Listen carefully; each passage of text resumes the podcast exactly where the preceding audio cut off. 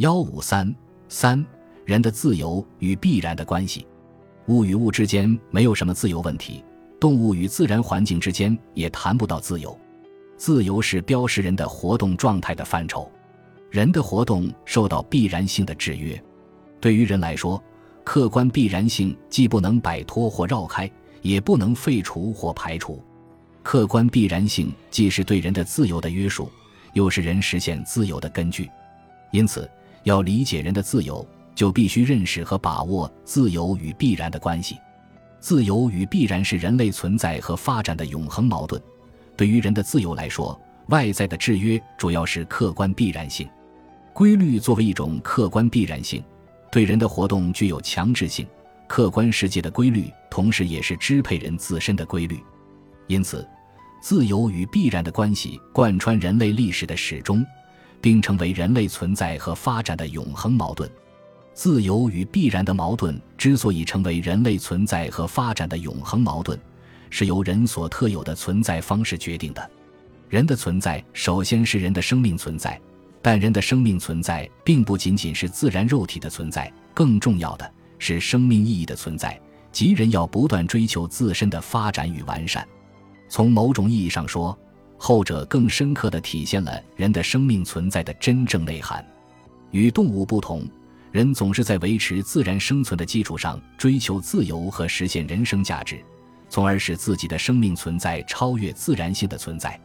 人是自然存在物和社会存在物的双重统一体，因此，人的活动受制于自然必然性和社会必然性。作为超越性的存在，人不会满足现有的生存条件。不会完全屈从于现有自然条件和社会条件的限制，不愿受自然必然性和社会必然性的摆布。相反，人们力求获得思想和行动的自由。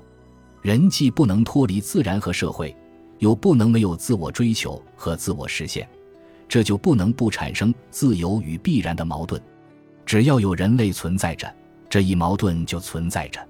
这就是说。自由与必然的矛盾并不会随人类活动水平的提高而消除，只能随着人的活动的发展而不断产生新的矛盾形式。随着人的实践活动和认识活动的发展，人们会在更大程度和更高水平上获得新的自由。与此同时，人们也会在更大范围和更新领域遇到新的必然。自由与必然的矛盾是与人的实践活动紧紧地交织在一起的。自由与必然，既是人类存在和发展的永恒矛盾，也是人类存在和发展的永恒动力。人类就是在不断追求自由的过程中完善自己的，也是在不断解决自由与必然的矛盾过程中实现发展的。自由与必然原有矛盾的解决，新的矛盾的产生，促使人们不断探索创新，由此不断提高自身的素质和能力。不断实现和提升自身的价值，借助于人的自由的扩展，社会也在加速发展与进步。从一定意义上说，社会发展过程就是人类不断从必然王国向自由王国迈进的过程。马克思把物质生产领域叫做人的必然王国，并认为人们在物质生产领域内所能实现的自由，只能是社会化的人联合起来的生产者。将合理的调节他们和自然之间的物质变换，把它置于他们的共同控制之下，而不让它作为盲目的力量来统治自己。靠消耗最小的力量，在最无愧于和最适合于他们的人类本性的条件下来进行这种物质变换。但是不管怎样，这个领域始终是一个必然王国。